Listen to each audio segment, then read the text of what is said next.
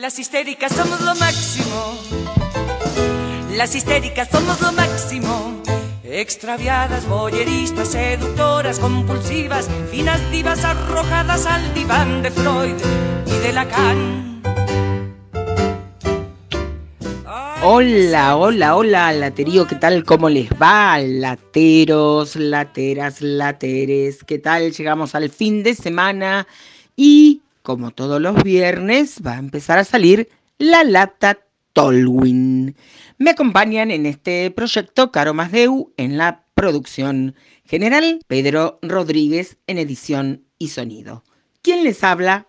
Carla Fulgensi. Te hablé en el episodio de ayer del nivel de fragmentación social que yo advierto que desde algunos ángulos está provocando la pandemia. Te voy a hablar del caso Tolwin, y lo que ocurrió esta semana, aquí, en este lugar desde el que estoy grabando este podcast. La justicia autorizó a un acusado de presunto abuso sexual hacia una menor a trasladarse y alojarse en la localidad mediterránea mientras durara el proceso.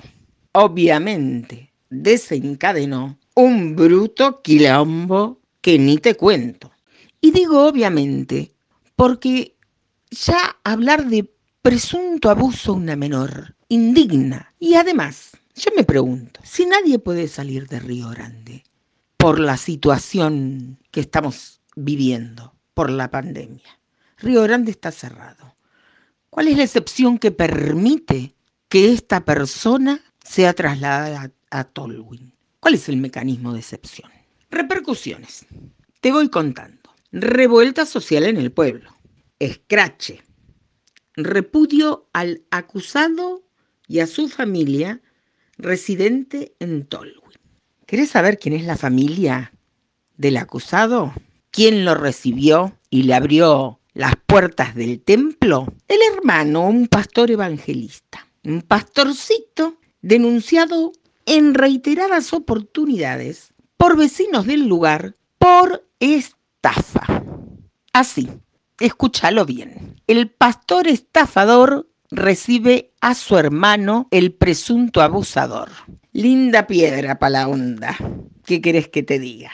Prendieron fuego un vehículo, hubo un repudio y rechazo de las autoridades del Consejo Deliberante a la decisión judicial, el porqué de la necesidad de consenso, de la madurez política, de ubicarse por sobre las situaciones y no desoír los reclamos. La movilización de los vecinos y el repudio y rechazo disparó un encuentro aquí en, el pueblo con representantes del Poder Judicial, del Consejo Deliberante y del municipio. Fue el propio intendente Harrington, mi querido comisario Montalbano, quien se reunió con los vecinos para llevarles, en la medida de lo posible, tranquilidad y buscar una solución a la situación de conflicto que se desató por una decisión a todas luces desatinada, no fue acertada. Luego de estas rondas de encuentros, se decidió que este sujeto fuera repatriado a Río Grande, lugar al que llegó custodiado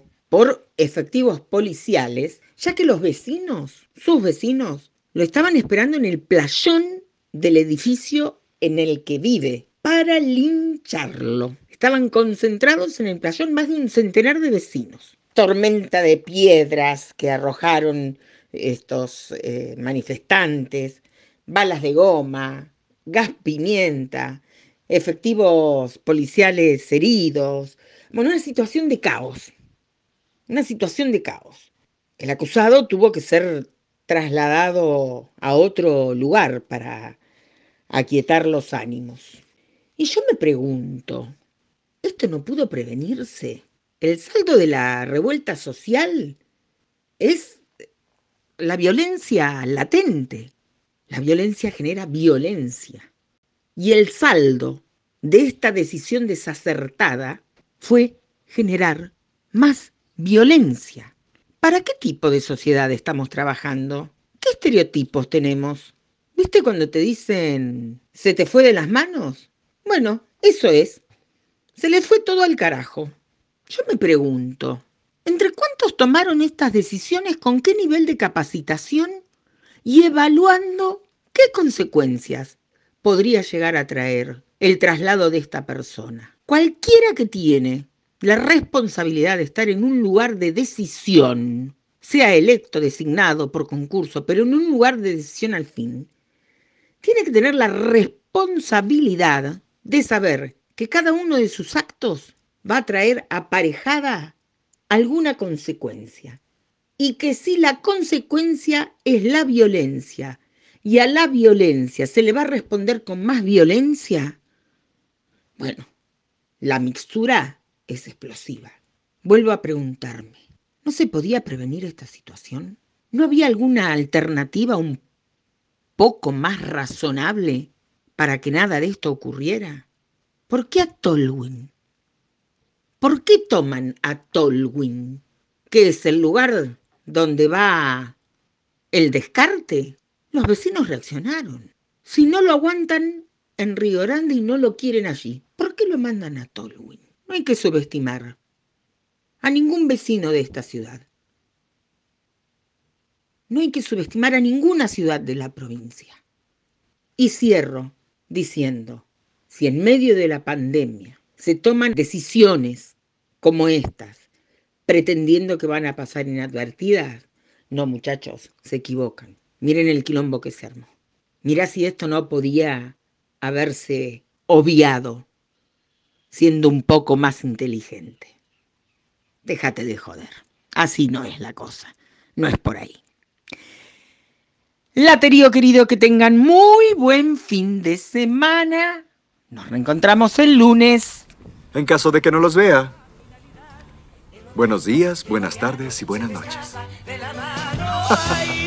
mundo de tan macho, ya no sé si poner punto final o ponerle el punto G.